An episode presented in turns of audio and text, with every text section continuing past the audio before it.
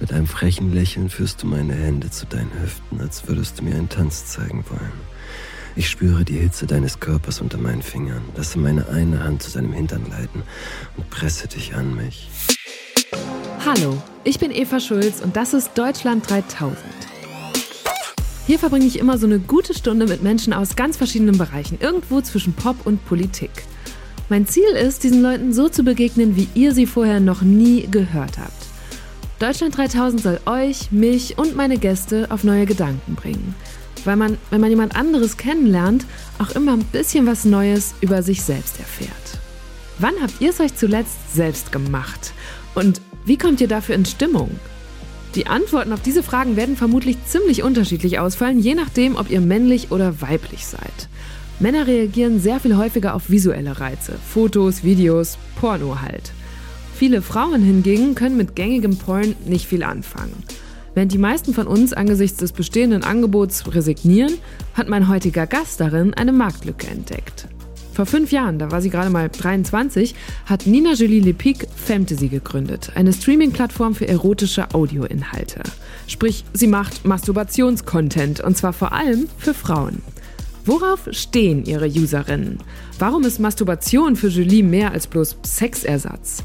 Was meint sie, wenn sie von Non-Feminist Fantasies spricht? Und wieso ist all das in unserer Gesellschaft immer noch so ein Tabu?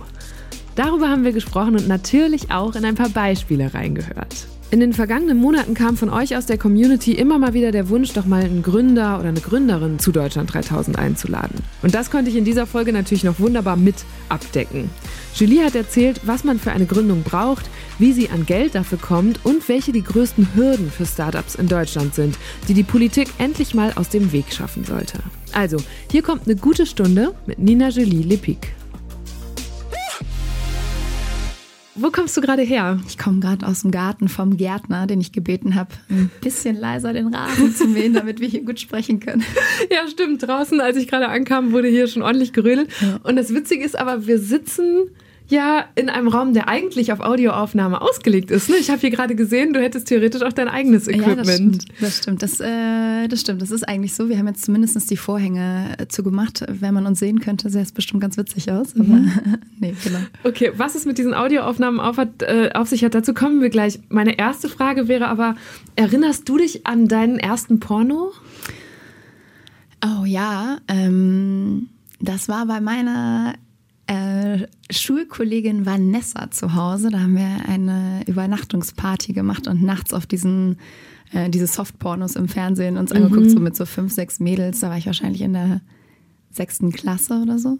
Äh, und haben uns da gemeinsam das angeguckt und waren irgendwas zwischen schockiert äh, peinlich berührt und fanden es extrem witzig, aber mhm. irgendwie auch spannend. Also es war eine ganz komische Mischung. Ja, stimmt. Gerade in diesem Alter. Ich habe auch überlegt, was waren eigentlich die ersten Berührungspunkte und da sind mir auch so sexy Sportclips, ja, genau, ne, die genau, so nach genau, Mitternacht genau, genau, liefen oder auch ähm, als wir Teenagerinnen waren, da waren es ja auch noch so weirde Chats, wo du mhm. als Kind oder Jugendliche unterwegs warst und erst viel später begriffen hast, dass das wahrscheinlich Erwachsene waren, mit denen, die da irgendwelche ja, ja, creepy Das ist mir jetzt alles wieder eingefallen. Ähm, und ich glaube, we've come a long way. Ja, das, äh, zum Glück, seit, muss man seit sagen. Seit diesen Erfahrungen. Ähm, und jetzt so als, als erwachsene Frau, wie hast du dich denn an erotische Inhalte rangetastet? Mm, also ich glaube, da gab es einen entscheidenden Wendepunkt. Das war, als ich in eine Fernbeziehung gegangen bin, ähm, mit heute meinem Mitgründer auch, dem mhm. Michael. Ähm, wir haben als kurz nachdem wir zusammengekommen sind, bin ich in die USA gegangen zum Arbeiten und da ähm, wurde dann das Thema einfach für mich spannender und ich habe dann einfach geguckt, was es so gibt, oder beziehungsweise auch mit ihm darüber gesprochen, was es so gibt, welche äh, Mainstream Visual Porn Plattformen sozusagen und so begann dann eigentlich auch die ganze Gründungsidee für Fantasy, weil ich halt gemerkt habe, dass es unendlich viele Inhalte gibt, aber ganz wenig, mit dem ich mich irgendwie identifizieren kann, was ich cool finde oder wo ich nicht erst mal eine Stunde nachsuchen muss, bis ich irgendwas gefunden habe. Ähm, so begann das eigentlich. Und war das auch was, weil darüber habe ich jetzt auch nochmal nachgedacht. Ich habe wirklich erst sehr, sehr spät so mit Freundinnen oder mhm. Partnern oder so angefangen darüber zu sprechen. Also das, was du gerade beschreibst, so die, die lachenden Teenies, ne, daran kann ich mich erinnern, aber dann waren da so mehrere Jahre, wo man das ja. irgendwie so mit sich selber ausgemacht hat, weil es irgendwie also ich glaube, ich habe mich einerseits selber geschämt, andererseits wollte ich meine Freunde nicht drauf ansprechen, weil ich dachte, was, oh Gott, wo stupse ich die da rein? Ja. Ähm, war das bei dir auch so oder waren die Leute in deinem Umfeld offen oder hast du dich vielleicht einfach mehr getraut als ich? Nee, es war, glaube ich, auch so. Es war auch so und ich glaube, das ist auch eine ziemlich typische Geschichte, wie das so abläuft. Ja, also du hast irgendwie jeder erinnert sich oder jede erinnert sich so ein bisschen an die allerersten Situationen und dann ganz lange nichts. Und wir haben das tatsächlich auch. Wir machen ja heute ganz viele Interviews mit unseren Userinnen und selbst da ist es noch so, dass Menschen ähm, ganz oft sagen, selbst mit Anfang 40, Mitte 40, äh, sie trauen sich irgendwie immer noch nicht darüber zu reden. Mhm. Und dadurch entsteht halt eine riesen Wissenslücke auch, ne? Was total krass ist, weil eben keiner sich austauscht und keiner Tipps von dem anderen oder der anderen bekommt und so. Okay, wir ändern das jetzt ein bisschen. Wir haben eine gute Sehr Stunde gut. Zeit, um darüber zu sprechen. Und jetzt musst du mal erzählen, wie es überhaupt zu der Geschäftsidee von Fantasy gegeben, gekommen ist, weil ein Außenstehender, das gender ich jetzt bewusst nicht, wahrscheinlich denken würde, Porn gibt's doch wirklich ja. genug. Ja, ja. Ja, habe ich auch oft gehört zu mhm. Beginn. Ähm, also, ich habe gerade schon kurz gesagt, ich war in einer Fernbeziehung in den USA. Darüber, über, also über diesen Schritt einfach habe ich selber ähm, mir mehr angeguckt, was für Adult Content gibt es, habe mich auf den Visual Mainstream Porn Plattformen rumgetrieben, gemerkt, okay, irgendwie ist das alles nicht so richtig was für mich und habe dann darüber das Gespräch mit Freundinnen angefangen, ja. Also das war sozusagen der Aufhänger. Ähm, habe dann ganz unterschiedliche Erfahrungen gemacht. Manche, die super offen waren, andere, die einfach nur mich angeguckt haben mit großen Augen und geschwiegen haben. Und es gab aber einen ganz entscheidenden Abend, wo ich mit Freundinnen auch zusammensaß und wir eigentlich festgestellt haben, dass ganz, ganz viel Frust an diesem Tisch am Ende war, hm. weil wir eigentlich gemerkt haben, okay, es geht nicht nur mir so, sondern im Großteil der Frauen, die an diesem Tisch sitzen, äh, genauso. Die haben auch das Gefühl, dass sie einfach als Zielgruppe eigentlich quasi gar nicht gesehen werden ähm, und einfach nicht das finden, was ihnen gefällt, aus ganz unterschiedlichen Gründen. Ja, manche haben gesagt, es ist ihnen ähm, zu, zu visuell, manche haben gesagt, sie fühlen sich unter Druck gesetzt durch die Schönheitsideale und so weiter und so fort. Und dann hat eine Freundin gesagt, ähm, schaut an sie, äh, dass sie zwar Porn durchaus gerne nutzt und Visual, also Visual Mainstream Porn durchaus gerne nutzt, aber sie dreht das Handy um und hört nur zu. Hm. Mhm. Und das hat total viel Sinn gemacht, weil da kam dann sofort irgendwie auch an diesem Tisch total Bewegung auf und alle so, ah, das macht total viel Sinn, weil Fantasie ist ja so wichtig, ganz viel passiert eigentlich im Kopf und so. Und das war der Auslöser, dass ich gedacht habe, ja, das macht so viel Sinn. Ähm, auch ich kenne es von mir selber. Höhepunkte, Orgasmen entstehen eigentlich im Kopf, ähm, nicht so sehr, also auch im Körper natürlich, aber der Ursprung ist eigentlich schon in der Fantasie. Ähm, und so entstand die Gründungsidee. Und jetzt richtet ihr euch ja vor allem an Frauen. Mhm. Heißt das, Frauen haben mehr Fantasie? Brauchen Männer die beim mhm. Sex nicht? Also es ist tatsächlich so, dass Männer im Durchschnitt äh, stärker auf visuelle Triggerpunkte reagieren als Frauen. Da gibt es auch Studien von relativ bekannten Sexualforschern zu zum Beispiel in dem Fall auch Männer, deswegen gender ich auch mhm. das bewusst nicht.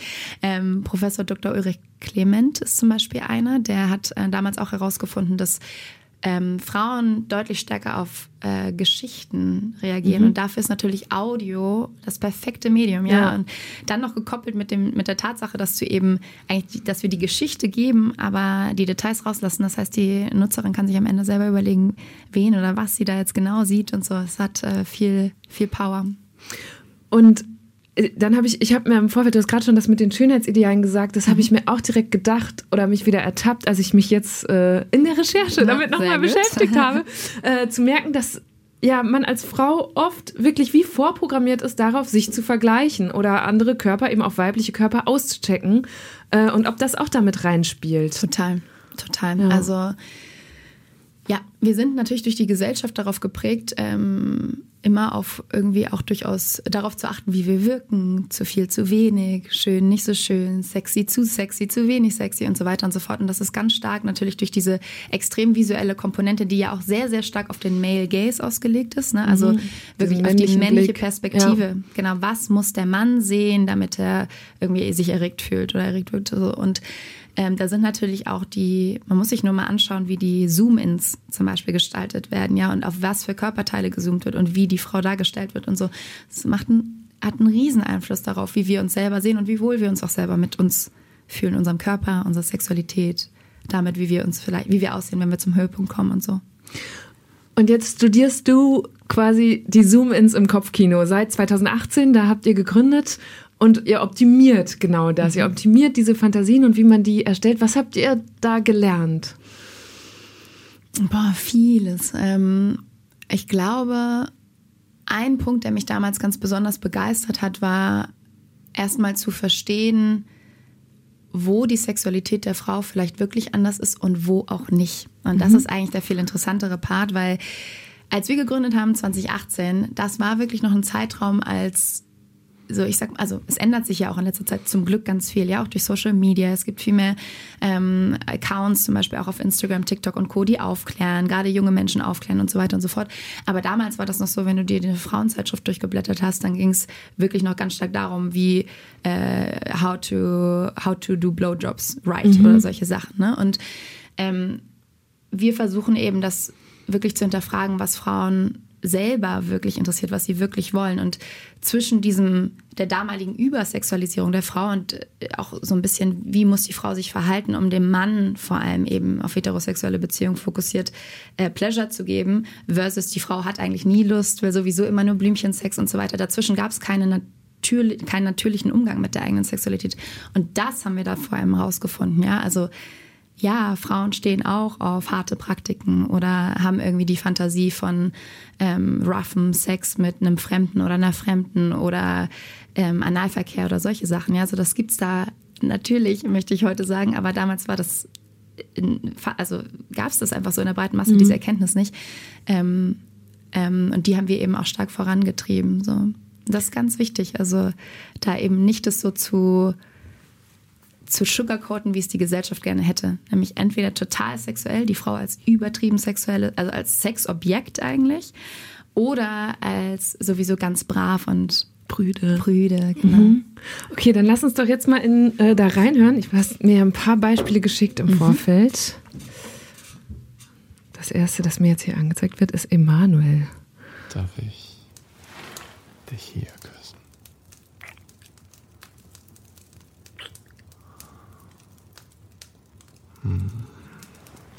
Und hier.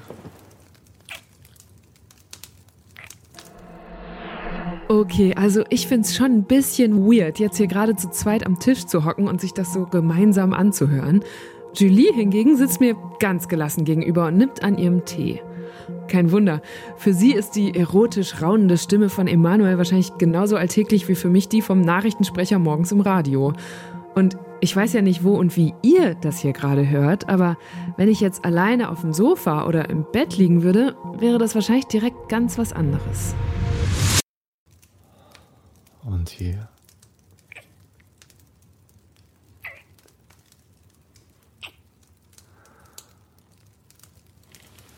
Und hier unten. Okay, also ich verstehe auf jeden Fall, was du vorhin mit Fantasie meinst, weil hier unten, kann, es kann ja sehr viele verschiedene mhm. Untens geben. Das stimmt. Genau, wir haben ja ganz verschiedene Kategorien. Mhm. Ähm, das ist jetzt ein 360-Audio, äh, was man dann besonders gut wahrnehmen kann, wenn man Kopfhörer auf hat, weil das sich sozusagen wirklich verändert, wo die Person ist. Also das regt total stark die Fantasie an, weil du merkst, wie er, wenn er sagt, hier Ach, oder sich. da. Okay. Genau, ist er einmal auf der linken und einmal auf der rechten Seite. Und ähm, wir haben genau, wir haben drei Kategorien bei uns: Stories, Sounds und Soul. Das sind alles unterschiedliche Content-Formate und auch ganz unterschiedliche Use Cases. Stories sind wirklich erzählte Geschichten äh, ne, wo es darum geht, dich aus der eigenen, aus der Realität in eine Fantasiewelt zu entführen.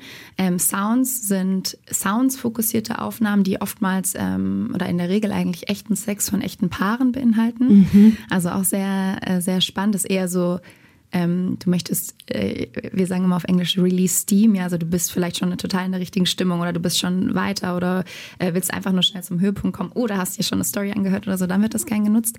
Und dann gibt's noch den Soul-Bereich und der Soul-Bereich ähm, sind Audios, die quasi die Körper ähm, Body, Mind and Soul Connection sozusagen stärken ähm, und zum Beispiel so Guided Sessions sind, ja, also wie kann ich mich noch berühren, was kann ich noch äh, ausprobieren oder auch Affirmationen, um mich erstmal wieder auf meine eigene Sexualität einzulassen, ähm, haben ja auch viele das Problem. Und wie explizit muss oder darf das sein, wenn da jetzt so erzählt wird? Ja, wir sind ja hier im Radio, deswegen ist das natürlich eine softes, äh, softe Version. Ja, wir haben ja nachher noch andere. Das stimmt, das stimmt. Ähm, nee, also das kommt sehr darauf an, was die jeweilige Nutzerin möchte. Also ähm, wir bieten alles an, ja, also von Vanilla und ganz soft und lieblich, möchte ich sagen, bis hin zu wirklich roughen und sehr, ähm, ja, sehr, sehr expliziten und bisschen derberen ähm, Audios. Ähm, eben auch aus diesem Gedanken kommt, dass es eine ganz breite ähm, Vielfalt gibt an, an Präferenzen, eben auch bei Frauen. Und kleiner Spoiler, die je kinkier, desto besser. Also je, ähm, je expliziter, desto besser performt in Anführungszeichen das Audio in der Regel. Also das könnt ihr natürlich alles messen Das und analysieren. messen. Aber gibt es da eine Grenze, wenn du sagst, okay, das wird auch richtig derb? Oder ich habe auch gelesen in einem Interview oder in einem Text, wo du erzählt hast, die Fantasien, die Frauen im Bett antören, haben selten etwas mit den Idealen der Gleichberechtigung zu tun. War da so ein Ziel, äh, so ein Zitat? Ja, das gibt es. Also ähm, es gibt wirklich einen Großteil, also es ist, ist wirklich eine breite Masse. Ja, es gibt auch die Nutzerinnen, die super gerne einfach ähm, wir haben auch so ähm, Audios zum Thema gemütlich zu Hause und solche Sachen. Ja, also das gibt's auch. Ähm, aber zum Beispiel eine Sache, die bei uns besonders gut auch eine Zeit lang performt hat, waren ähm, oder sehr gut angekommen sind sozusagen, sind, äh, wir haben das intern immer aus Spaß Non-Feminist Fantasies genannt. Ähm, das heißt, geht's viel um Dominanz. Ja, geht's ganz viel darum, ähm, natürlich immer einvernehmlich, aber quasi einvernehmlich ähm, overpowered zu werden so und das ist aber genau eine Form von Feminismus, sich daran im Klaren zu sein, dass wenn Dinge einvernehmlich und auf den Wunsch einer Person passieren und äh, man als Frau eben weiß, ich darf das, ich kann das auch äh, mir erbitten und ich kann mich daran auch total wohlfühlen. Das bedeutet überhaupt nicht, dass ich nicht im Rest meines Lebens irgendwie eine, ähm, keine Ahnung, selbstbewusste Businessfrau bin oder so. Ähm, das ist dann, ähm, ist das ein wichtiger Teil von Selbstbestimmung, glaube ich. Und wie muss ich mir das vorstellen? Jetzt haben wir hier gerade Emanuel am Feuer gehört. Ich vermute mal, dass es das Feuer nicht wirklich im gleichen Raum mit ihm gab und dass er wahrscheinlich auch nicht Emanuel heißt. Aber sitzt er dann hier drin und knutscht irgendwie auf seiner Hand rum? Oder wie, wie, wie macht ihr diese Aufnahmen? Wie kommen die Leute in Stimmung auch? Also der, einer der Tricks ist, dass wir sie zu Hause aufnehmen lassen. Also in der Regel sitzt hier, wo wir jetzt gerade sitzen, sitzen nicht so viele. Also die meisten nehmen wirklich von zu Hause auf. Und das ist deshalb so wichtig, weil sie dadurch eben sich in, dann aufnehmen, wenn sie in der richtigen Stimmung sind, in der richtigen Verfassung, in ihren eigenen vier Wänden und so. Und das macht ganz, ganz viel mit der Echtheit der Aufnahme. Ähm, und ähm, genau, und wie läuft das dann ab? Es gibt unterschiedliche, also ich habe gerade schon gesagt, dass wir tatsächlich Paare haben, also echte Paare, die sich beim Sex und beim Liebesspiel aufnehmen. Und ähm, daraus kommen dann teilweise die Audios, äh, die, die Audio-Snippets meine ich, wie zum Beispiel jetzt das Küssen, was wir dann wieder woanders einbauen. Oder ähm, teilweise kannst du Dinge natürlich auch äh, einfach mit dem Mund machen sozusagen. Aber das war jetzt wirklich gespielte, gestagte Sachen sozusagen. Also ähm, Aufnahmen, die quasi mit einem Skript erfolgen, wo ein Sprecher, eine Sprecherin die, den Ton aufnimmt und die dann am Nachhinein nachproduziert werden, genau. Und sind das, wie findest du die Leute? Sind das in der Regel professionelle Sprecher oder sind es Leute, die das im Nebenberuf machen und im Hauptberuf, keine Ahnung, in der Verwaltung auf dem, am Rechner Äh, rumklicken? gibt es beides. Also wir haben sowohl Menschen, die ähm, regelmäßig im TV oder auch im Radio zu sehen oder zu hören sind. Und wir haben auch Menschen, die in Wahrheit, wir haben zum Beispiel eine Ärztin, einen Berater äh, bei einer großen ähm, äh, Consulting-Firma und so. Also Meinst du, da wirklich gibt es bei LinkedIn an? Äh, äh, sein Das Nebenberuf? dürfen die nicht. Ach Äh, so, haben wir okay. natürlich. Ähm, warum machen wir das? Also wir halten die ganz privat und, und anonym, weil wir, wir haben gerade schon über Fantasie gesprochen, das nicht wollen, dass Menschen erstens die am Ende erkennen, weil es gibt es auch regelmäßig übrigens, dass uns Nachrichten geschickt werden für die Sprecher, Sprecherin, die wir dann weiterleiten sollen.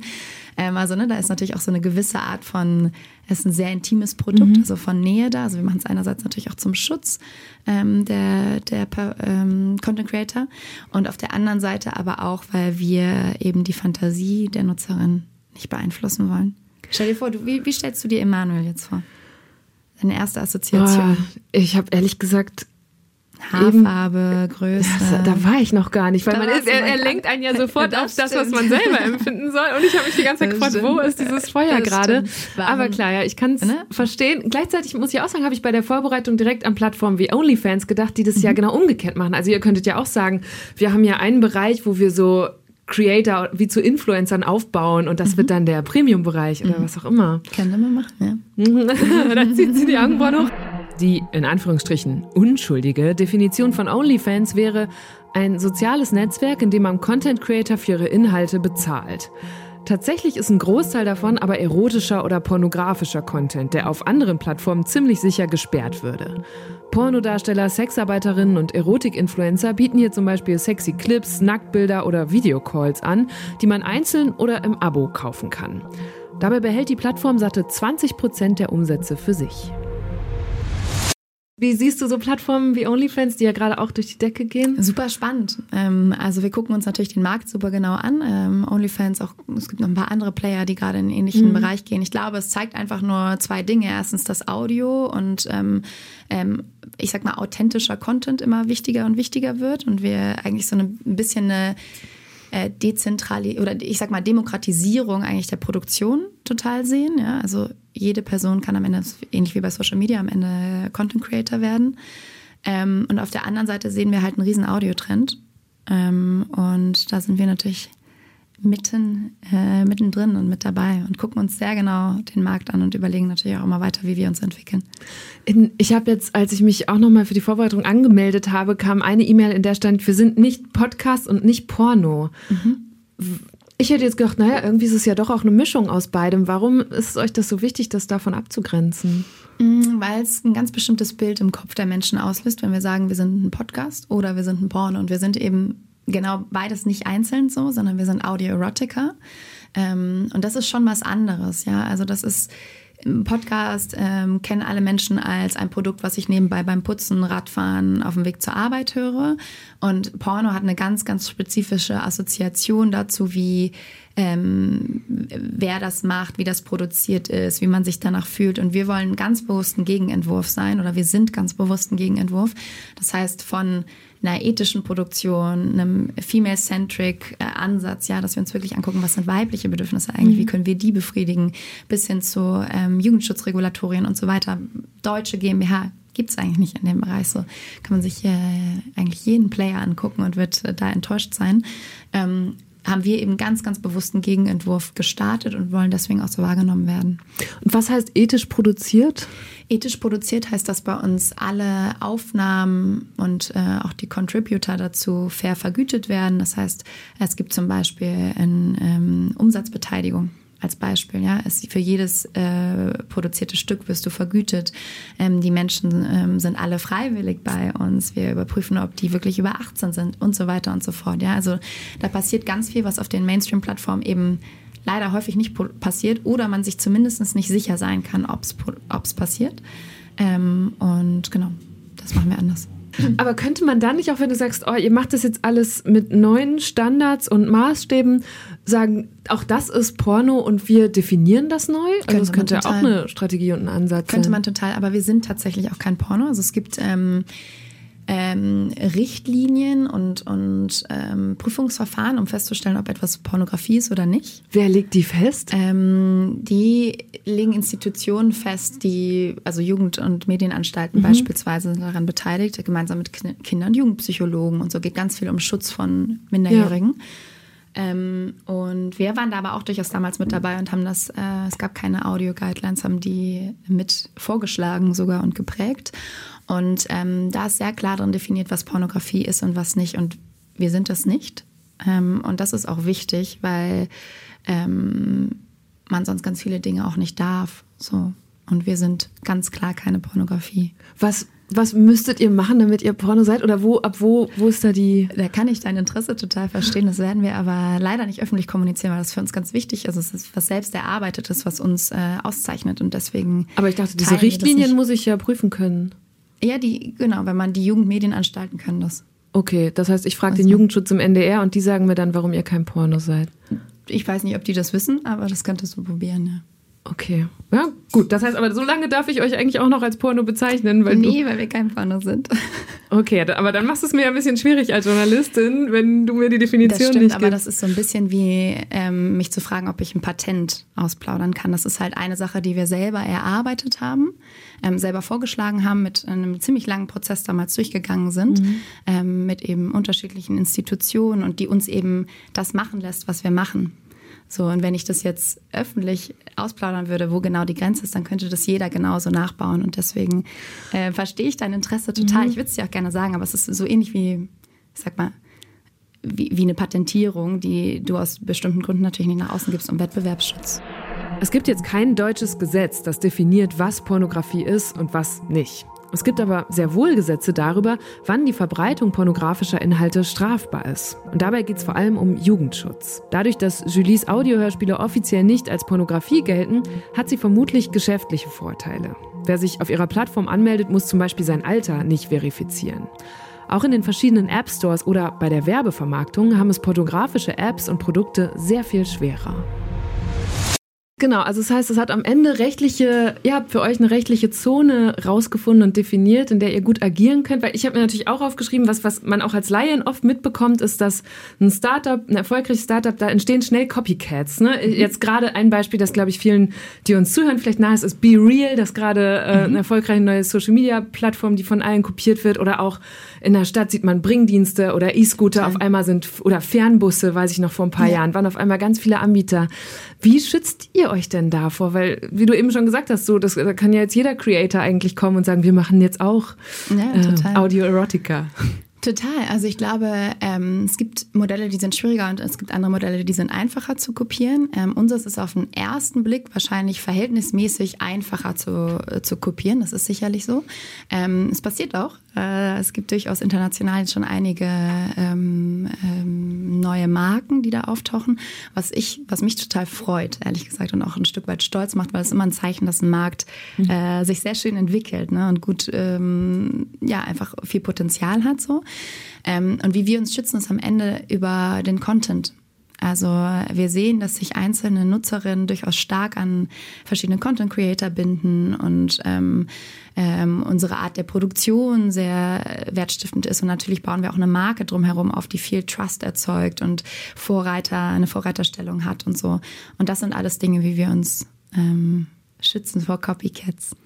Lass uns noch mal eins anhören. Mhm. Ähm, diesmal eine weibliche Stimme. Das fand ich ganz. Oh, opa, Entschuldigung, fand ich ganz spannend. Schließe deine Augen und konzentriere dich ein paar Sekunden lang ganz auf deinen Körper und auf deinen Atem. Spüre, wie sich dein Körper anfühlt, wie du hier liegst und tief ein- und ausatmest. Spürst du, wie sich die Matratze oder das Sofa unter dir an deinen Körper schmiegt? Kannst du vielleicht einen bestimmten Duft wahrnehmen? Hörst du die leise Musik im Hintergrund? Konzentriere dich für ein paar Atemzüge voll und ganz auf diese Sinneswahrnehmungen und komme in diesem Moment an. Atme dabei weiter langsam und tief ein. Ganz andere Kategorie. Ja, ganz anders, genau. ähm, das ist eine Guided äh, Masturbation Session. Das ist so ein Mix aus ähm, ich sag mal, Entertainment und Educational Content, also ein Mix aus wirklich was, was dir was beibringt, aber trotzdem eine coole Erfahrung sein soll und irgendwie immer noch sich nicht wie Lernen anfühlen soll mhm. und so.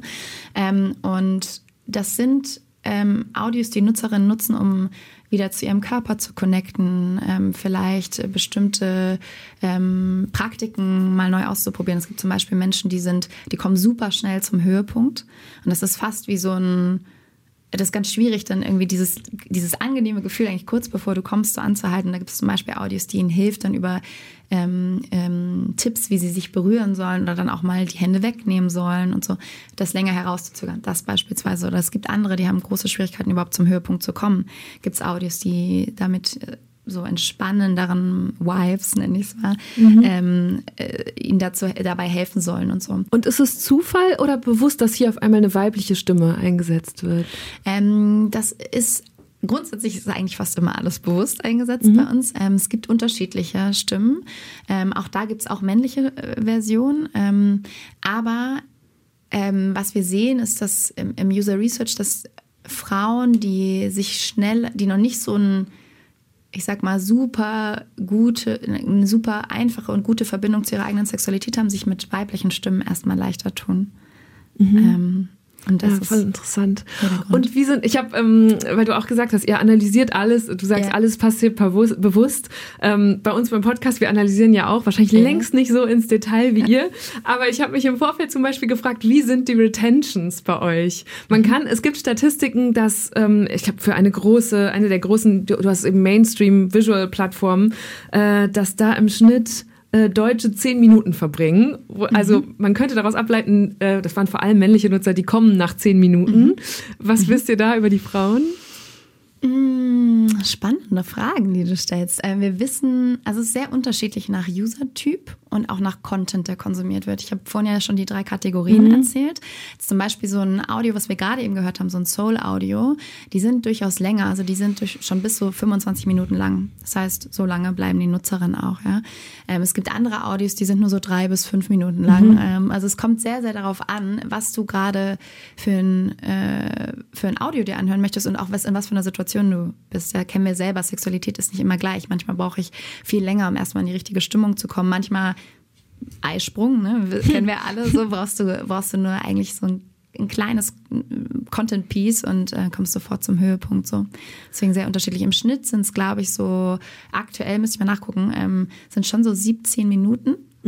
Ähm, ja, Ah. was Ja, das ist. können sich auch die Männer hinter die Ohren schreiben. Ah, ja, genau. ähm, und gibt's eine Fantasie, einen Kink, wo du 2018, als es losging, nie gedacht hättest, dass das so verfängt, wo, wo wirklich was offengelegt wurde, wo vielleicht eben eh nie drüber gesprochen wurde oder was öffentlich gar nicht so bekannt ist, dass viele Frauen da drauf stehen? Ja, also ich glaube, es gab einfach die gesamte Wahrnehmung von, von weiblicher Sexualität war noch viel ähm, ja, weniger selbstständig, also weniger auf die Frau fokussiert. Ein bestimmter Kink, wir haben gerade schon kurz über die Non-Feminist Fantasies äh, gesprochen, die ich jetzt gar nicht zu sehr natürlich ähm, hervorheben will, aber das ist sicherlich was, was damals zumindest nicht so groß diskutiert wurde ja, in der Gesellschaft. Ähm, Aber genauso Oder was vielleicht auch tabuisiert wird, weil es dann so schnell wieder in, in falsch kontextualisiert werden könnte, Genau, oder? Also dass genau. dann, ja. Genau, genau, genau. Und das funktioniert eben auch bei uns nur deshalb, weil wir so sehr wertebasiert sind, weil wir so sehr auf Einvernehmlichkeit achten, weil wir so sehr auf ähm, ähm, die ethische Produktion achten, weil wir so sehr auf Body Neutrality beispielsweise achten, darauf eben bei Körpern darauf zu fokussieren, wie sich was anfühlt und nicht wie was aussieht und solche Sachen. Vor ein paar Wochen gab es eine Kontroverse um eine Plakatkampagne von euch. Kannst du mal erzählen, was da passiert ist? Ja, da ist Folgendes passiert. Wir haben unsere allererste Brandkampagne gemacht und dazu auch äh, ein paar Plakate in und um den Alexanderplatz in Berlin ähm, gebucht und ähm, haben uns da eigentlich total drüber gefreut und ähm, war es ist ein Riesenschritt ja für ein Startup. Also wir sind da hingegangen und haben uns das dann angeguckt und so.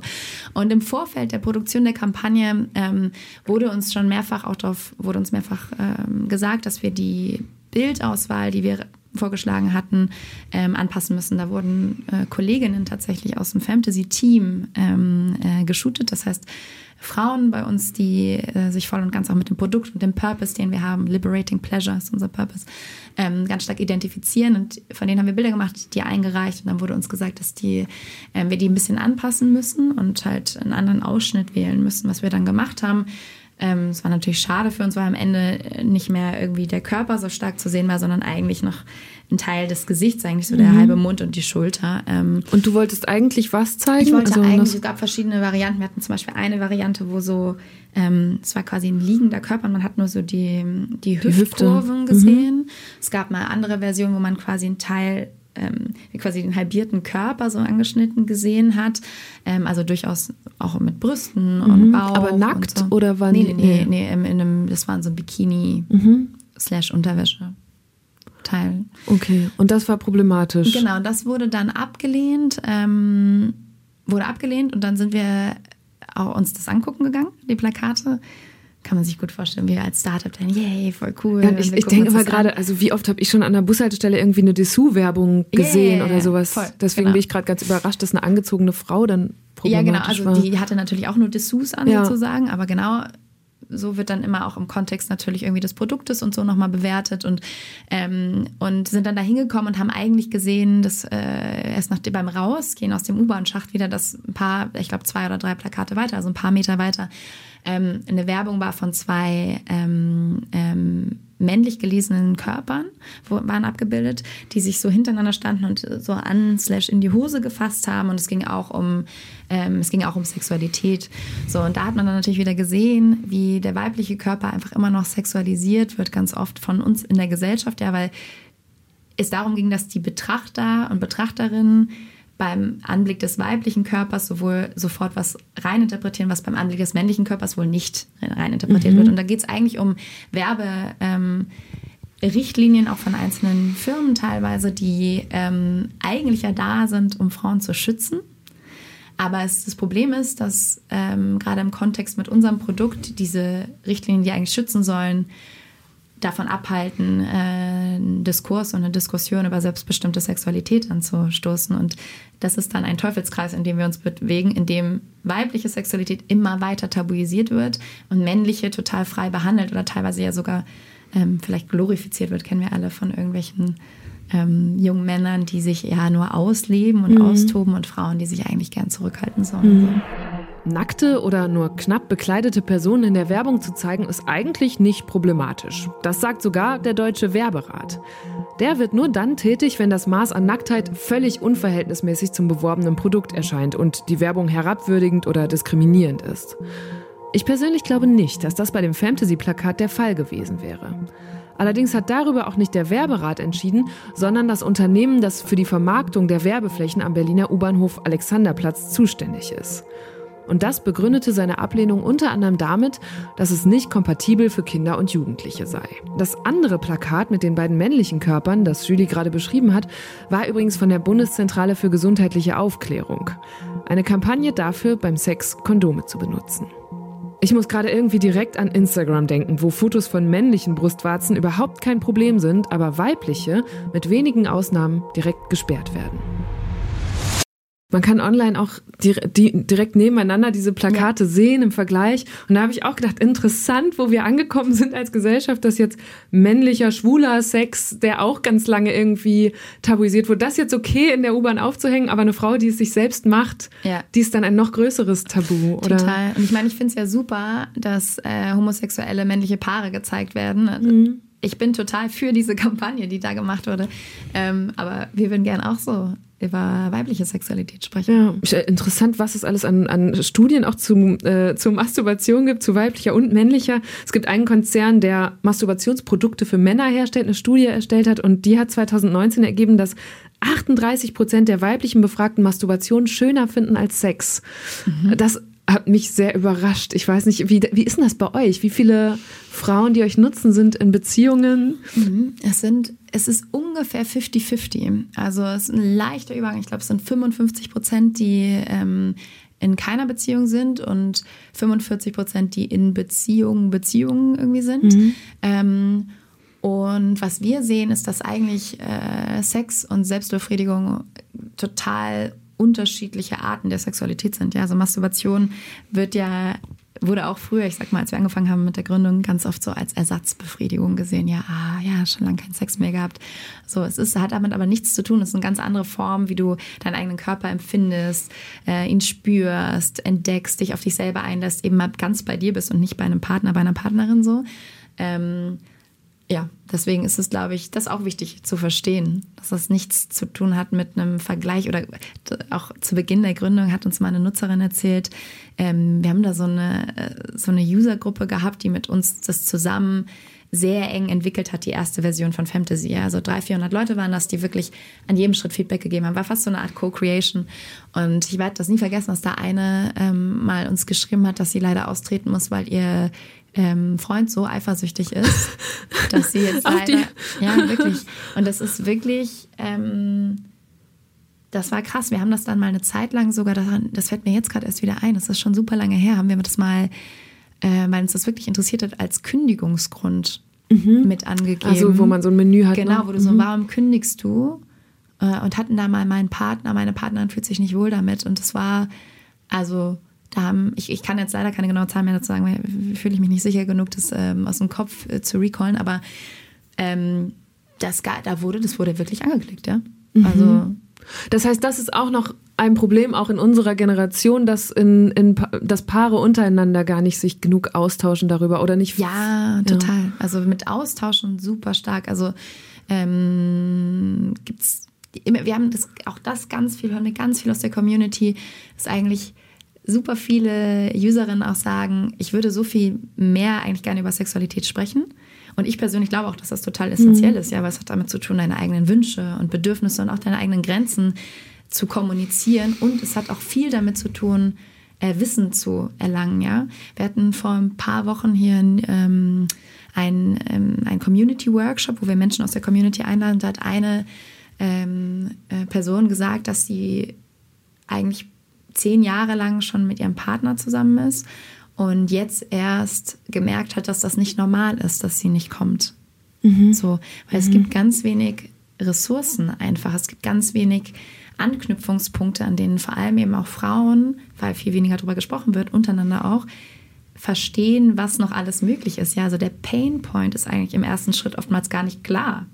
So, ja. und dann brauchst du natürlich auch noch eine Lösung. Und auch da hilft es mehr, drüber zu reden. Und die Lösungen ähm, sind so unterschiedlich, weil der weibliche Orgasmus auch, ich würde überhaupt minimal komplexer ist. Ne? Ja. Oder zumindest von außen schwieriger zu verstehen. Ja, ja ähm, total. Ja. Total. Ja, und ich glaube, deswegen ist übrigens auch Fantasy ähm, schlägt da so eine Kerbe, weil Pornografie, visuelle Pornografie, entsteht eigentlich über die Secondary Pleasure Routes und die Was Audio über die Primary Pleasure Routes. Genau, es gibt Primary und Secondary Pleasure Routes. Primary Pleasure Routes ist eigentlich der in Anführungszeichen äh, ursprünglichere Weg, Lust zu empfinden. Das bedeutet, du etwas in dir entsteht, ja, entweder in deiner Fantasie oder du spürst ein Kribbeln auf der Haut oder eine Stimme in deinem Ohr oder so, das ist etwas, was du spürst. Secondary Pleasure Routes, das ist eigentlich komplett die Generation Porn, ähm, der Generation Porn Weg, bedeutet, du schaust dir an, wie jemand anders Lust empfindet mhm. und dadurch empfindest du Lust. Und das ist natürlich das, was bei Pornografie entsteht. Und Primary Pleasure Roots, das ist eigentlich der ursprünglichere Weg und das ist das, was wir mit Audio hervorrufen können, ja, weil wenn du dir Emanuel anhörst, wie ähm, er es und es fühlt sich für dich so an mit Kopfhörern, als würde er dir gerade recht, rechts in dein Ohr küssen, dann ist das was, was in dir entsteht und du schaust nicht dir an, äh, wie eine andere Frau feucht wird oder so. Mhm. Und ich habe mich jetzt gerade beim dir zuhören und du sagst, ihr macht so viele Nutzerinnen-Tests und so. Kannst du überhaupt noch Sex ja. haben, in welcher Form auch immer, ohne dabei an die Arbeit zu denken? Total, das ist äh, zum Glück so. Ja, ich war ganz am Anfang, muss ich sagen, ich habe ganz zu Beginn, ist ja wie immer im Founder-Lifestyle, ganz zu Beginn der Gründung, habe ich ja wirklich alles gemacht ne? und auch die Audios selber geschnitten und so. Mhm. Und da war es wirklich so, da habe ich mir dann acht Stunden am Tag die Audios angehört und dann noch vier Stunden irgendwelche Texte äh, mir durchgelesen und so. Da hatte ich echt mal eine Phase, wo ich dachte, boah, da bin ich gerade wirklich weit davon entfernt, äh, unser Produkt selber zu nutzen. Das ging, würde ich mal sagen, ungefähr so ein halbes Jahr. Ähm, und das ist zum Glück vorbei. Okay. Bin ich sehr dankbar drüber. Ist ja sehr schade. Okay. Ähm, es gibt auch immer Entweder-Oder-Fragen in diesem mhm. Podcast. Damit würde ich jetzt mal weitermachen. Ähm, die erste ist Köln oder Berlin? Mhm. Berlin, auf jeden Fall. Okay. Ähm, Promi-Flash oder FAZ? Oh, gemein, du bist gut informiert. FAZ. ja, ich habe gehört, gelesen, dass Promi-Flash dein Guilty Pleasure oh, ist. Das war es mal. Ich habe es mir zum Glück abgewöhnt. Es war ähm, Lea, wenn du hier zuhörst, eine Kollegin, die hat, die, ich hat, kannte das gar nicht, die hat mich darauf gebracht in der Corona-Zeit. Und es war, ich habe nämlich ähm, mir abgewöhnt, äh, Instagram und LinkedIn und Co. auf dem Handy zu haben. Mhm. Äh, weil es einfach so ein Zeitfriss ist. Und dann hat die mir das erzählt und dann hing ich immer bei Promi-Flash und war wirklich so, ja, ich habe es aber wirklich komplett äh, aufgehört. FAZ. Okay, sehr diszipliniert. Äh, Rucksack oder Rollkoffer? Mm, Rucksack, ich mag es gern mit wenig Sachen zu reisen. Wer masturbiert mehr, Deutsche oder Französinnen? Uh, mehr.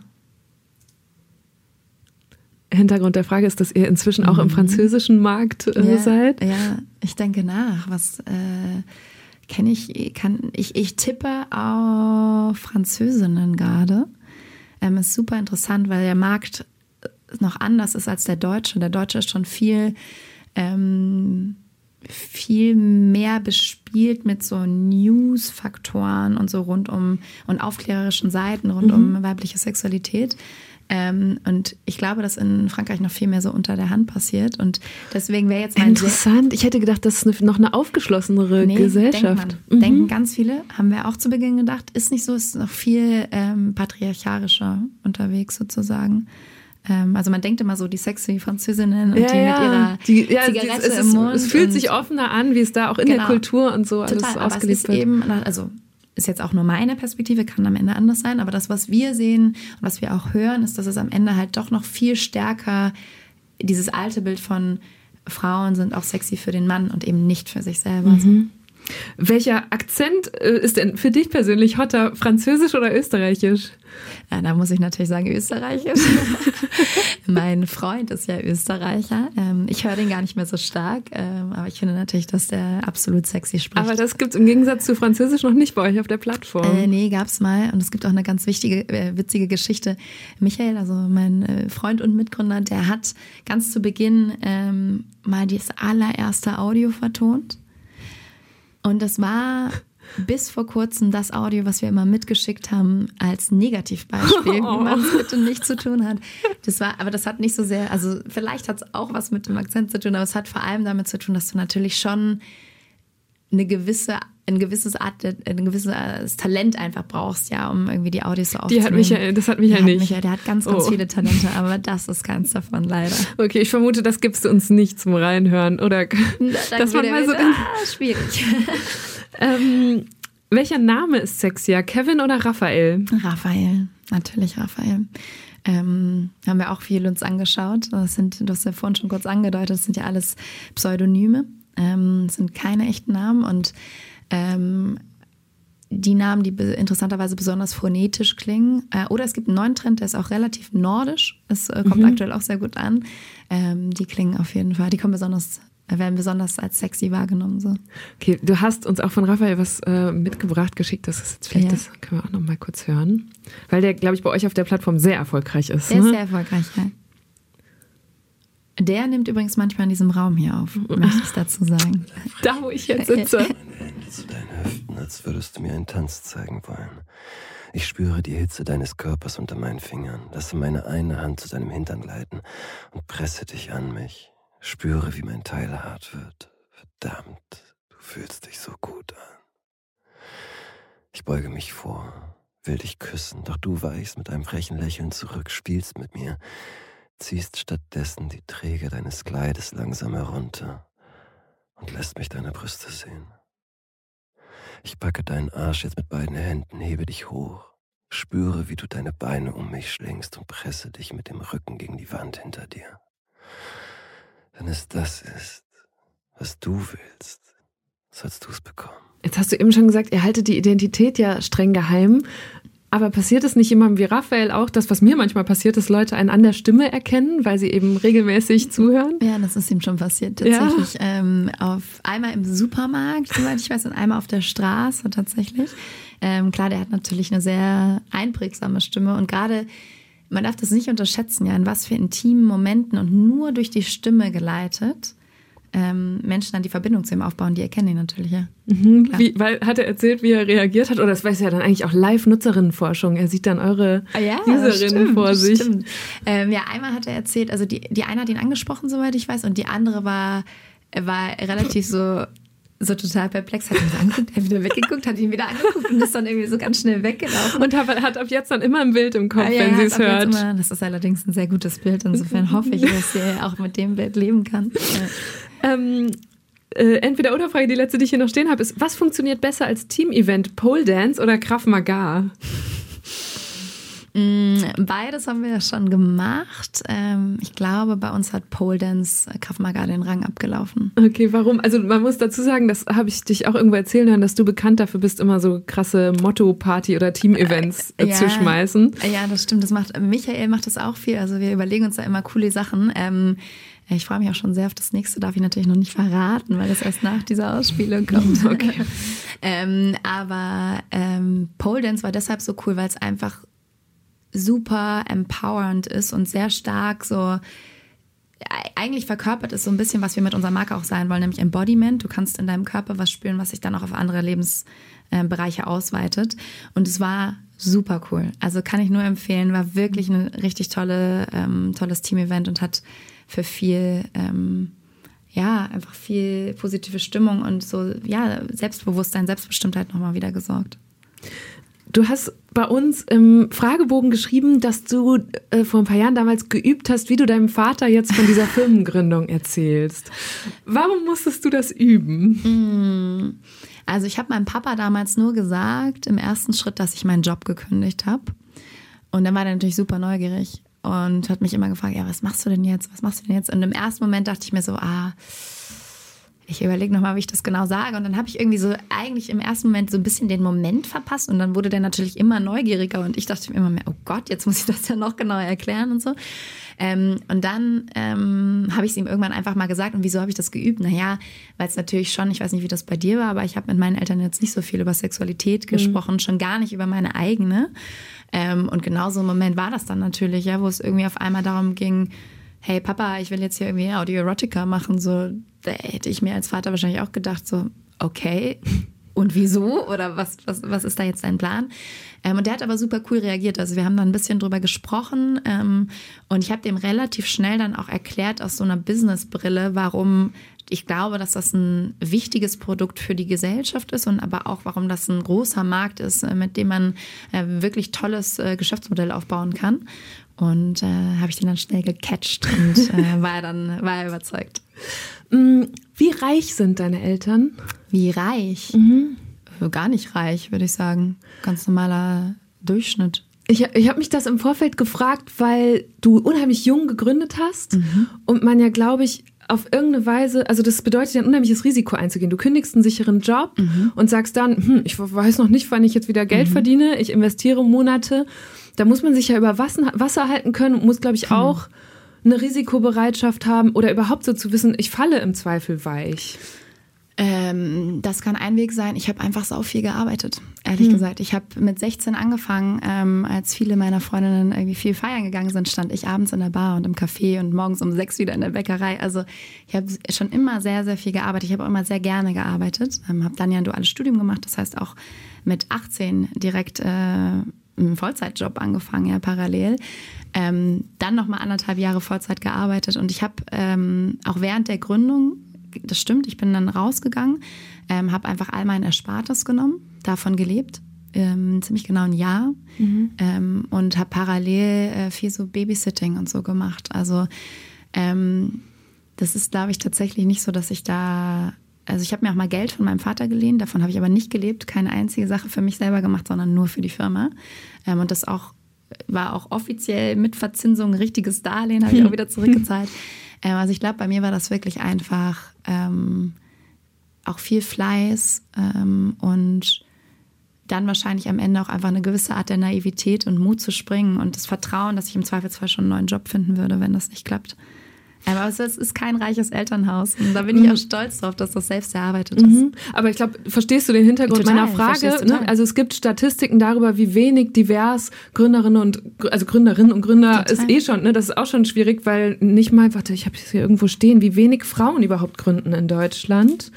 Ähm, warte, wo ist es? Ich glaube, es war irgendwie 20, ja, 15 oder 20 Prozent. Ähm, und ich frage mich halt, eigentlich ist, also man muss ja sich überlegen, Startups, super Innovationsmotor, mhm. können die deutsche Wirtschaft nachhaltig nach vorne bringen, zukunftsgemäß ausrichten. Das heißt, eigentlich wäre es ja im Interesse der ganzen Gesellschaft, dass Total. möglichst viele Leute mit möglichst verschiedenen Hintergründen gründen und sagen, Total. ich traue mich das jetzt. Total. Hast du Ansätze dafür oder vielleicht auch eigene Erfahrungen, wie man das breit möglich machen könnte oder was noch passieren müsste, damit das ein mhm. breiteres Feld wird? ich glaube, es gibt ganz unterschiedliche Dinge. Also ich glaube, eine Sache ist auf jeden Fall mal Sichtbarkeit. Ja, ähm, es gibt, ist jetzt ein bisschen weit hergeholt, aber es gibt ja auch ganz spannende Studien zum Thema Gendern. Ähm, es gab eine, die mich damals äh, sehr berührt hat. Da ging es darum, dass in einer Schulklasse, also wurden zwei Schulklassen, ähm, wurde gezeigt, äh, wurde quasi gefragt, was möchtet ihr als Beruf später werden und dann beobachtet, wie viele Jungen, wie viele Mädchen sagen was. In der einen Gruppe wurde gegendert, also Polizist, Polizistin, mhm. Pilot, Pilotin, in der anderen Gruppe nicht. Und ich glaube, aus dem Kopf waren es ein Viertel mehr der Mädchen, die gesagt haben, sie möchten Pilotin werden oder Polizistin oder so in der Gruppe, wo gegendert wurde. Das heißt, Sprache und Sichtbarkeit von Themen macht einen Riesenunterschied. Und ich glaube, das beim Gründen auch so. Deswegen ist es wichtig, ähm, mehr Gründerinnen auch zu zeigen und zu zeigen, wie die ihren Weg gehen. Äh, eine Freundin von mir schreibt zum Beispiel jetzt ein Buch darüber, wie ähm, wie Gründen sein kann und porträtiert verschiedene Gründerinnen und zeigt eben auch, dass es eigentlich nur ein Fuß nach dem nächsten ist und ähm, man da gar nicht so eine Angst vor haben muss, solange man einfach den ersten Schritt geht und dann immer weitermacht. Es gibt kaum Forschung darüber, warum Frauen in Deutschland so viel seltener gründen als Männer. Die schwierige Vereinbarkeit von Familie und Beruf zählt aber bestimmt dazu. Zum Beispiel gibt es für selbstständige Frauen keinen Mutternschutz oder Elternzeit. Und das kann, wenn eine Unternehmerin schwanger wird, durchaus existenzbedrohend werden. Darüber hinaus sind die allermeisten Investmentfonds und Kapitalgeber noch immer männlich geprägt und tendieren dazu, auch ihr Geld eher Männern zu geben. Und das, obwohl Untersuchungen gezeigt haben, dass Startups, die von Frauen gegründet wurden, deutlich mehr Umsatz pro investiertem Dollar oder Euro machen als Startups von Männern. Aktivistinnen fordern deshalb spezielle Förderprogramme, eine Frauenquote für staatliche Investitionen in Startups und eine freiwillige Selbstauskunft von nichtstaatlichen Kapitalgebern, damit diese ungleiche Verteilung wenigstens sichtbarer werde. Ich glaube aber auch, man muss eigentlich schon total früh in der Schule ansetzen. Ja, also eigentlich die, die Sachen, die unterrichtet werden, die Schulfächer mal zu überdenken, zu revolutionieren, ähm, Mädchen einen leichteren Weg auch in, in die MINT-Fächer zu schaffen mhm. und solche Sachen. Das gehört sicherlich dazu. Ähm, also es gibt ganz viele Wege. Ähm, und ansonsten kann ich, ich glaube auch, natürlich ähm, müssen die großen Dinge sich verändern, aber ich glaube auch wirklich daran, dass äh, jeder einen Unterschied machen kann, indem äh, wir jetzt wieder junge Gründerinnen nachziehen, ihnen wieder ein, äh, eine Perspektive geben, sie wieder woanders empfehlen für neue Programme und so. Ähm, eine ganz spannende Initiative, die es auch gerade in Berlin gibt, ähm, auch von äh, ganz tollen Unternehmern und Unternehmerinnen gegründet, heißt Two Hearts. Und die beschäftigt sich beispielsweise damit, ähm, nicht mit dem Genderunterschied, sondern mit Migrationshintergrund mhm. ähm, und Gründern und Gründerinnen, die eben äh, Migrationshintergrund haben und die zu verknüpfen und zu stärken und so. Und das ist auch super wichtig, um diverser zu werden. Also es gibt ganz viele Bereiche. Wie wichtig war es für dich, BWL studiert zu haben? Weil du gerade, also da komme ich jetzt drauf, weil du gerade auch sagst, mhm. wow, vielleicht bräuchte man auch andere Fächer und muss man Wirtschaft näher bringen? Oder Oh, das ist eine gute Frage. Also was ich glaube, ich da, also ich habe mich in der Gründung ehrlicherweise gefragt, zu Beginn, wie das jemand hinkriegen soll, der absolut gar keine Ahnung von BWL hat. Ja, mhm. weil ähm, mir hat insgesamt das Studium jetzt, glaube ich, viel in dem Sinne gebracht, dass ich, ähm, ich habe ein duales Studium gemacht, das heißt sofort in einem Unternehmen war. Ich habe verstanden, okay, Business Basics nenne ich das ja. Also wie wirklich Kleinigkeiten, wie agiere ich in einem Businessumfeld, wie und so weiter und so mhm. fort. Ähm, solche Sachen, das hat mir total geholfen. Aber auch bei so einer Unternehmensgründung, das Papierwerk und die Komplexität und überhaupt, äh, du musst ja, wir haben damals einfach aus dem Nichts ja selber eine Business Angel Runde auf, den, auf die Beine gestellt, überhaupt mal ja die ersten Kontakte zu haben und zu verstehen, wie sowas funktionieren kann. Ähm, das ist halt super viel wert. Ähm, aber wenn ich es mir aussuchen könnte, hätte ich trotzdem lieber Coden gelernt. programmieren. Äh, ja, ja, genau, programmieren. Ja. Und jetzt, aber vielleicht kannst du das auch einmal erklären, weil ich glaube, damit genau aus, aus, aus diesem Grund, dass man da sonst keine Berührungspunkte mit hat, kennen sich sicher viele gar nicht aus. Jetzt mhm. sagst du, ich habe hier eine Business-Idee, mhm. ich kündige meinen Job, ich fange an daran zu arbeiten, dann ist man ja wahrscheinlich recht schnell an dem Punkt, wo man es nicht mehr alleine machen kann, sondern die ersten Leute dafür braucht. Und dann brauchst du Geld. Wo kommt das her? Wer gibt dir das? Ja. Also da gibt es hunderte Wege. Ich kann meinen erzählen, wie wir es mhm. gemacht haben. Es gibt aber ganz, ganz viele andere auch noch. Ähm, also das Erste ist, ich glaube, ich würde mir erstmal gucken, wen man wirklich, äh, mir gut überlegen, wen ich wirklich brauche. Und dann ähm, sollten die Personen, vielleicht haben die auch Mitgründerpotenzial oder Mitgründerinnenpotenzial. Ja, das heißt, dann brauchst du erstmal gar nicht so viel Geld, sondern Commitment von den Menschen. Und erspart es bei denen auch wieder. Genau, oder halt, nicht jeder muss in Vollzeit gründen. Ja, also ich mhm. habe das gemacht, weil ich mich darauf fokussieren wollte, möglichst schnell sein wollte und auch, weil ich mir was angespart habe, weil ich schon sehr lange vorher viel gearbeitet habe. Wenn das nicht der Fall war oder nicht möglich war, dann kann man auch in Teilzeit erstmal starten oder mhm. neben dem Job, ja. Das ist gar kein Problem. Also da gibt's auch super viele ähm, verschiedene Wege. So, und wie haben wir dann das erste Fundraising gemacht? Also ich habe schon erwähnt, ich habe mir dann einmal, ähm, hatte das Privileg, mir Geld leihen zu können. Ähm, da gibt's auch würde ich jedem und jeder empfehlen, ganz viele ähm, Arten von Stipendien oder Förderung vom Staat. Das lohnt sich, das sich anzugucken, ja, weil ähm, so was ich immer höre aus den Kreisen der Menschen, die da so arbeiten, dass ganz viele das eben nicht machen und nicht nutzen und mhm. deswegen viele ungenutzte Geldmittel darum liegen. Wir hatten auch, ähm, haben auch Unterstützung mal bekommen und so.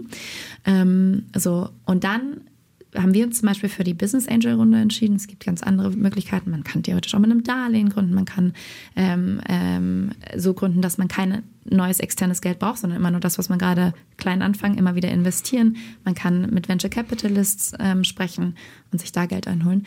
Mit den Angels war es so, dass wir, also ganz konkreter Tipp, ich habe mir eine Excel genommen. Das war übrigens das erste an meinem ersten Vollzeitgründungstag, was ich gemacht habe, mir eine Excel-Sheet genommen, alle Leute reingeschrieben, die ich kenne, von denen ich glaube, dass sie entweder mir inhaltlich helfen können oder vielleicht Kapital haben, was sie investieren können oder beides. Habe dann aufgeschrieben, wie gut ich die kenne, was ich über die weiß und ob ich irgendwie, ob die Potenzial für mich haben, habe die gerankt und dann die ersten angesprochen. Hm. So und da war es von großem Vorteil, dass wir eben dieses ganze äh, die ganzen Daten hatten, wie wir die wir schon gesammelt haben in Umfragen. Man kann klein anfangen, ja die Vision, es geht darum, die Vision zu pitchen, den Menschen dir gegenüber davon zu überzeugen, dass das, was du machst, Impact hat, entweder auf äh, die Gesellschaft oder aufs Business und im Idealfall am besten beides.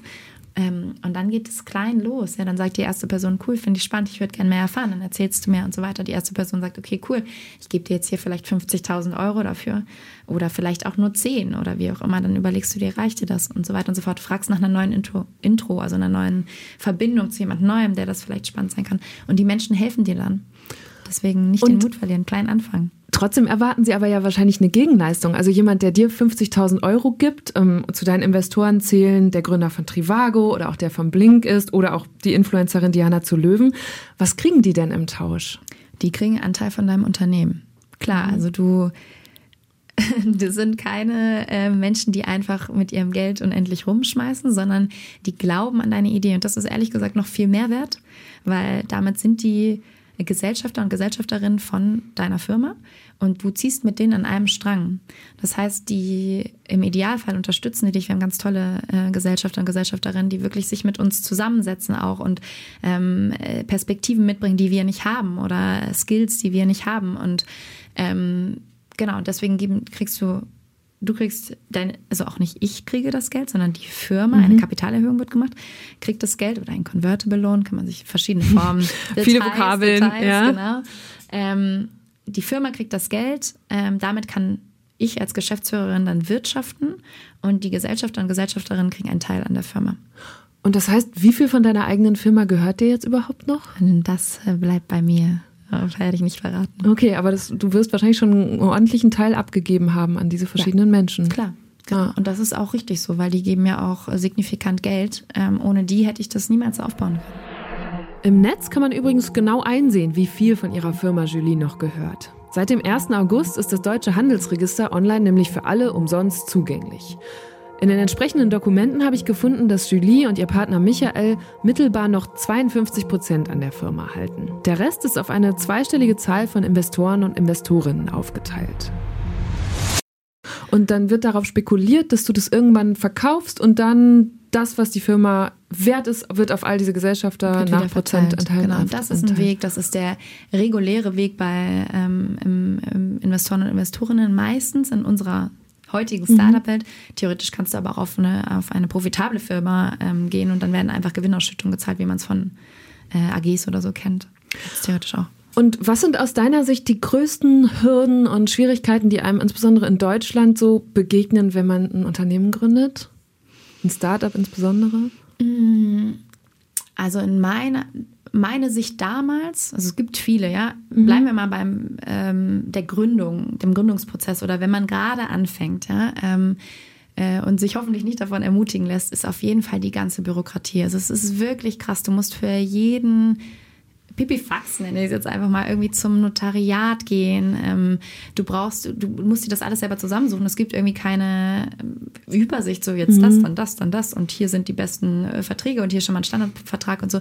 Ähm, es gibt ja zum Glück mittlerweile den Bundesverband Deutsche Startups, die viel auch solche Arbeit machen, ähm, ganz starke Vorreiter sind in dem, wie sie und Vorreiterinnen, ähm, wie sie, wie die Startup-Welt in Deutschland gestrickt wird. Ähm, ich weiß auch noch, ich glaube, das war damals Gründerszene oder deutsche Startups, also auch Medienhäuser, die sich darauf fokussieren, die dann mal ähm, Beispielvertrag mhm. äh, einfach mhm. geteilt haben, so dass als Hilfestellung. Riesig, so. Genau, ja. das ist eine riesige Hürde. Du musst sonst erst zu, einem, zu einer Anwaltskanzlei gehen und für 5000 Euro dir so einen Vertrag stricken lassen. Das, das Geld hast du nicht. Ja? Mhm. Also, und ist das in anderen Ländern anders? Also wie, was könnte man da besser machen? Ähm, ja, kenne ich mich zu wenig ehrlicherweise mit aus. Was ich aber zum Beispiel sehe, ist... Ähm, äh, so E-Citizenships in den, in den nordischen Ländern. Ja, in Skandinavien gibt es viel ähm, und ich glaube auch in Lettland und so. Das heißt, du kannst ja einfach digital jetzt in, ich glaube, ungefähr zehn Minuten würde ich schätzen, ähm, kenne mich aber nicht gut genug dafür aus, mhm.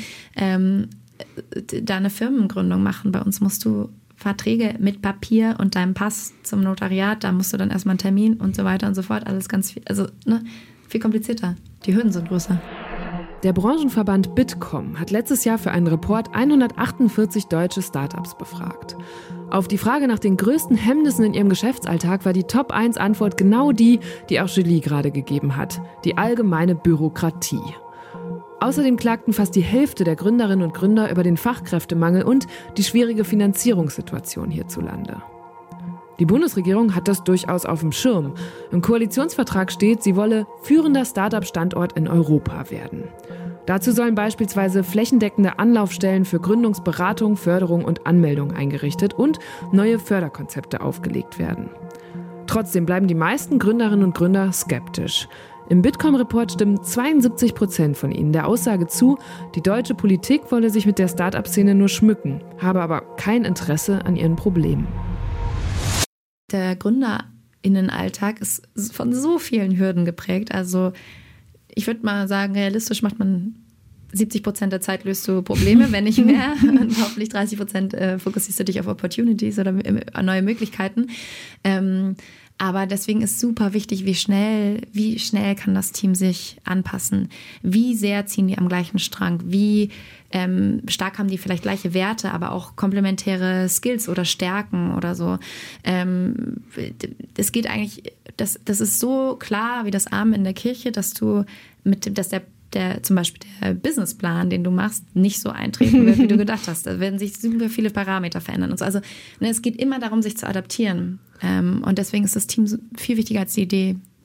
Und äh, Jetzt sagst du gerade so ein Businessplan, der ist ja zum Beispiel ganz wichtig, wenn man irgendwie um Investoren, Investorinnen wirbt oder ne, dass man so grob sagt, ja, das, da soll es so hingehen. Mhm ich stelle mir auch vor, dass man die ganze Zeit ja, du, du, hast eben schon das Wort Pitchen gesagt, man muss die ganze Zeit seine Vision so groß verkaufen und sagen, das äh, wird jetzt der Riesenerfolg, während man doch gleichzeitig wahrscheinlich so tief drinsteckt, dass man auch ganz viele Zweifel hat. Und ich glaube, ich will jemand, oder ich merke das, wenn ich mir so neue Formate mhm. ausdenke als Journalistin, ne? Mhm. ich zerdenke auch immer alles. Ich denke so, ja, das gibt's doch schon in irgendeiner Form oder das braucht niemand. Und ich glaube, mhm. ne, da, wie, wie überkommst du deine Zweifel oder hast du gar keine? Wie, wie oh, geht man damit um? Doch, doch, doch. Ähm, also noch ein Satz ganz kurz zum mhm. Businessplan. Ähm, ich glaube nicht, dass der so besonders wichtig ist. Der zeigt eher, wie Gründerteams denken, wie groß denken die, wie sehr im Detail denken sie und so. Und es ist natürlich wichtig, einmal zu überprüfen, hat deine Business-Idee überhaupt Potenzial? Das ist wichtig. Aber der wird sich sowieso 3000 Mal ändern. Also ich zu viel Zeit darauf mhm. investieren, wäre mein Tipp. Ähm, da habe ich Zweifel. Ja, auf jeden Fall habe ich Zweifel. Ähm, ich glaube, das ist mein größter Antrieb, ehrlich gesagt. Ähm, äh, dass ich immer besser werden will, dass ich immer mir ganz genau angucke. Ich bin bei uns im Team auch dafür bekannt, immer die zu sein, die nochmal sich überlegt, wie können wir es anders machen, wie können wir es besser machen, wie können wir noch ein Ding draufsetzen, so. Ähm, und wie gehe ich damit um? Das ist eine Journey, das ist eine Reise. Äh, das ist nicht, also ganz konkret, was habe ich zum Beispiel gemacht? Ähm, ich habe äh, mir Coaching gesucht, ja. Also ich habe wirklich mir ist klar geworden, dass das auch der Antrieb, aber auch eine Limitation von mir selber ist, wenn ich mir, wenn ich mit äh, 25 Prozent meiner Energie mal eigentlich mich selber klein mache, dann kann ich die nicht da reinstecken, wo sie viel besser investiert wäre. Ähm, deswegen gehe ich zum Beispiel zum Coaching. Ähm, wir haben uns sehr unterschiedliche Charaktertypen im Team zusammengesucht. Mhm. Wir haben zum Beispiel eine Kollegin, die ist, ja, also die, die, die kannst du da hinstellen und die wird dir äh, die Vision so erzählen, dass du, dass das ganze Team nur noch denkt, ja, das ist es so, sowas, ja. Und äh, mit denen zusammenzuarbeiten ist total toll. Ähm, sich gegenseitig, wir geben uns total viel Feedback im Team, ist einer unserer wichtigsten Werte. Ähm, alle, ja. Also Praktikantin gibt mir kritisches Feedback und äh, andersrum, so, also wirklich in jede Richtung. Äh, das hilft auch dabei, deine eigenen Stärken und aber auch deine eigenen Schwächen besser zu reflektieren, viel Reflexionszeit zu bauen. Und ähm, ansonsten, was mir auch manchmal hilft, ist am Ende sich zu überlegen, selbst wenn alles den Bach runtergeht, dann habe ich immer noch so viel gewonnen mit dieser Reise. Ich bin so dankbar für das, was wir aufgebaut haben, für das, was wir erlebt haben. Und das kann mir nie wieder jemand nehmen, egal was passiert. Ähm, und das im Kopf zu behalten, ist, glaube ich, ganz gut, gerade für den Anfang. Sehr gut, dann nehme ich das jetzt als Schluss. Sehr gut. Ich danke dir. Hat sehr viel Spaß gemacht. Vielen Dank. Das war eine gute Stunde mit Nina Julie Lepic.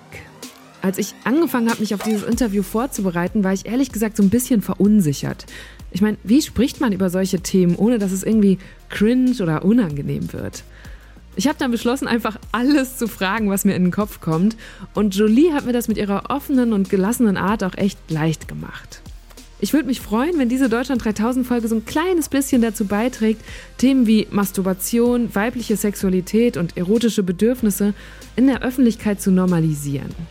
Julie hat ja beschrieben, wie viel sich da allein in den letzten fünf Jahren getan hat und ich finde, das macht Hoffnung. Falls euch die Folge gefallen hat, dann würde ich mich sehr freuen, wenn ihr sie einer anderen Person weiterschickt, für die sie auch interessant sein könnte. Vielleicht entdeckt ja so die eine oder der andere neue Hörer Deutschland 3000. Mein Name ist Eva Schulz und apropos neu entdecken, ich will euch auch noch wieder einen neuen Podcast empfehlen, nämlich Too Many Tabs. Und das kennt ihr bestimmt. Eigentlich wolltet ihr nur noch kurz eine Nachricht beantworten und schon seid ihr auf TikTok, Insta oder irgendwelchen Online-Rabbit-Holes unterwegs und wisst plötzlich alles über die neue Bachelorette oder den Nährwert von Chiasamen. Und in genau diese Tiefen des Internets vergraben sich die beiden Comedy-AutorInnen Miguel Robitzky und Caroline Worps täglich und höchst professionell. Ihr kennt sie vielleicht aus dem ZDF-Magazin Royal mit Jan Böhmermann. In Too Many Tabs besprechen sie jetzt einmal die Woche Themen, bei denen sie im Internet irgendwie ganz falsch abgebogen sind. Und ich wollte von Ihnen wissen, was war denn das Kurioseste, auf das ihr zuletzt gestoßen seid? Also das Kurioseste, das kann man ja eigentlich gar nicht sagen im Internet. Und deswegen machen wir den Podcast ja. Weil da findet man so viele Sachen, die man alle besprechen will. Genau, es ist, das Absurde ist ja, dass es alles an einem Ort zu finden ist. Also es ist alles möglich und alles auf ähm, einem Haufen. Alles auf einem Haufen und dann kommen so Sachen zusammen, Wikipedia-Artikel zu Affen, die Selfies machen, äh, kombiniert mit dem Insta-Account von Martin Semmelrogge und Pilze, die Musik machen. Also alles mögliche. Lasst euch überraschen. Lasst euch überraschen. Hört einfach mal rein. Mehr dann, Kuriositäten dann bei uns. Genau. Also hört rein. Too Many Tabs erscheint jetzt in der ARD Audiothek und überall, wo es Podcasts gibt. Und mich gibt's hier in zwei Wochen wieder. Also bis bald. Macht's gut. Deutschland 3000 ist ein Podcast von Funk und Enjoy vom NDR.